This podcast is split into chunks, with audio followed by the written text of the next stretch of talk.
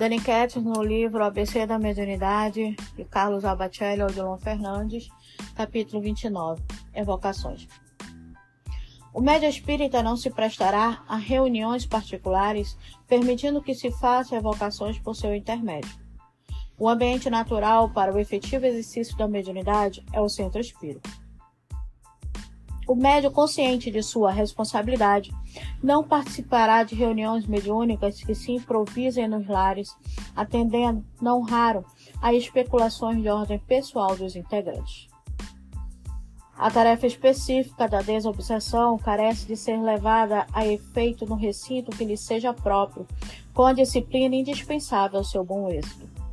Admissível que, esporadicamente, os espíritos familiares se manifestem no antigo reduto doméstico, consolando e incentivando os corações amados que necessitem registrar-lhe as palavras.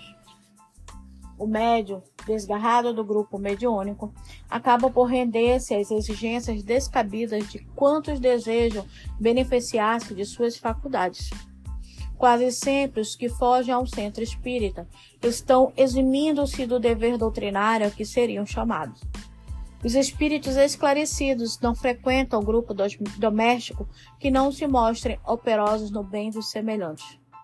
Os espíritos nem sempre estão aptos para atenderem às evocações dos homens, e os médios raramente encontram-se em condições de intermediarem comunicações dos espíritos evocados.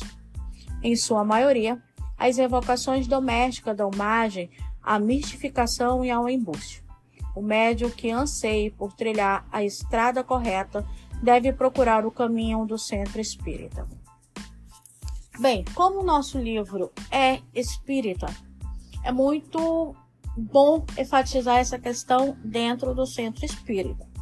Porque médios que ainda estão se autodescobrindo, estão em desenvolvimento, às vezes eles não tomam consciência das comunicações e dão comunicações em qualquer parte, eles não são realmente condicionados, vamos dizer, a, a ser a influenciação positiva.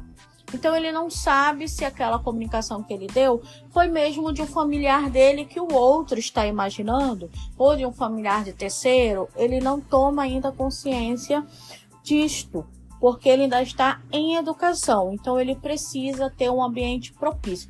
Qual é o ambiente propício? Aqui, conforme a nossa leitura, é o centro espírita.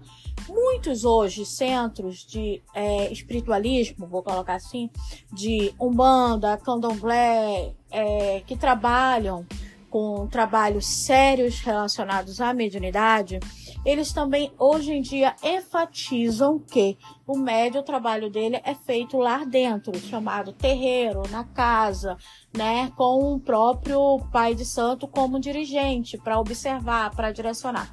Então o médio ele tem que ter em si a consciência de que o processo de mediunidade, de, de trabalhar a mediunidade, é feito em ambiente específico não é em toda parte, não é dentro de casa, não é no trabalho, não é no meio da rua.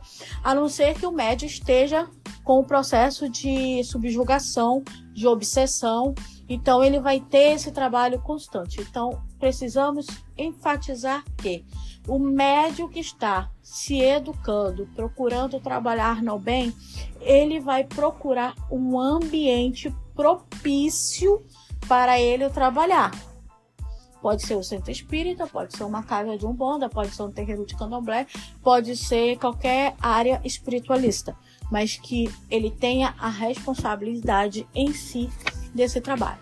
Então vamos lá, até o próximo capítulo.